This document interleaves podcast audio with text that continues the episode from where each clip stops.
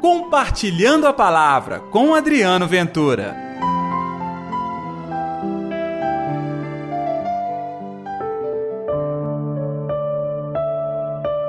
Ninguém pode entrar na casa de um homem forte para roubar seus bens sem antes o amarrar.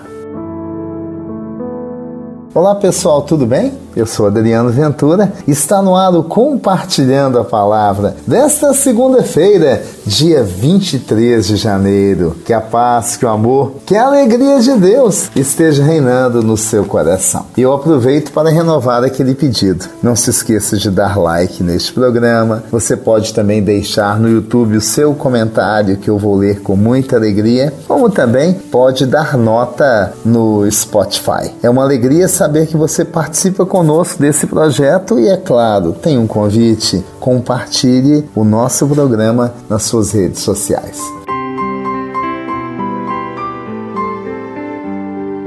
O evangelho desta segunda está em Marcos capítulo 3, versículos 22 ao 30. O Senhor esteja convosco, ele está no meio de nós. Proclamação do evangelho de Jesus Cristo, segundo Marcos. Glória a vós, Senhor.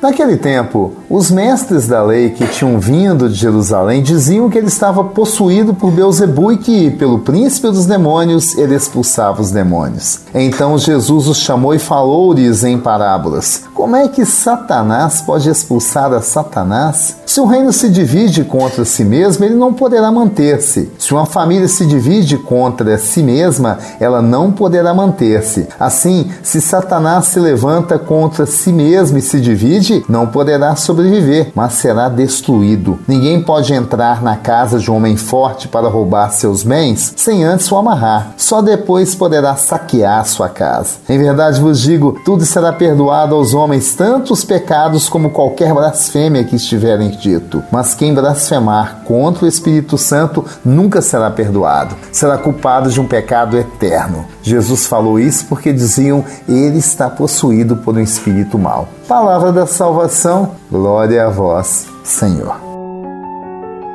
Olha só, no evangelho de hoje, aquela gente, os mestres da lei, tinham vindo, imagina, de Jerusalém só para ouvir Jesus, mas não por interesse. Eles queriam encontrar motivos para condenar Jesus. É, até que ponto pode chegar a cegueira e a malícia humana, hein? Nesse caso, estamos falando de pessoas letradas, conhecidas, reconhecidas, mesmo assim a maldade entrou para valer o coração daquela gente. E usaram um golpe baixo. Tudo que Jesus fazia de bom, de compaixão, seria por mérito de Beuzebu. É possível uma coisa dessa? Que tipo de argumentação falha, falsa e o pior foi um pecado? Jesus fazia e fez tudo aquilo pela força do Espírito Santo. E é por isso que Jesus disse que a blasfêmia contra o Espírito Santo não teria perdão. Coisa, hein?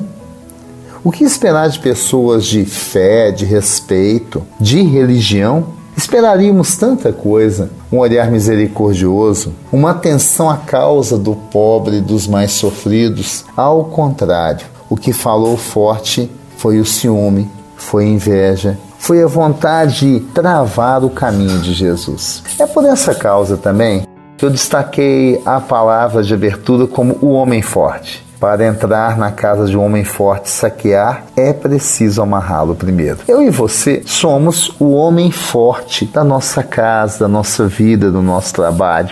Entenda que homem não como uma pessoa do sexo masculino, mas homem, pessoa humana. Pode ser uma mulher que tem sido esteio de um lar na oração, na fé. Pode ser até mesmo um jovem, uma criança que mantém o zelo a Deus e o respeito aos seus. Tá entendendo? Eu sou hoje aquele esteio de fé, de coragem, de respeitabilidade, de espiritualidade na minha casa. E tudo que eu vou fazer tem que ser por inspiração divina. Como? Com a força do Espírito Santo. Então, a gente começa esta segunda-feira pedindo a força do Espírito Santo. Vamos lá? Atende, ó Senhor, a minha oração e ouve as minhas súplicas. Responde-me, ó Deus, tão justo e Querido Jesus, eu peço a unção do Espírito para todos os nossos ouvintes, nos nossos lares, no trabalho, na escola, enfim, no dia a dia, que a unção do Espírito Santo nos leve para frente, nos conduz a atitudes de coragem e misericórdia, em especial para os mais sofridos. Sejamos teus instrumentos ao longo desta semana, Senhor Jesus. É o que nós pedimos, em nome do Pai, do Filho e do Espírito Santo. Amém. E pela intercessão de Nossa Senhora da Piedade, padroeira das nossas Minas Gerais. Uma semana incrível para todos vocês. Não se esqueça, todos os dias tem compartilhando a palavra. Até amanhã. Compartilhe a palavra você também. Faça parte dessa corrente do bem.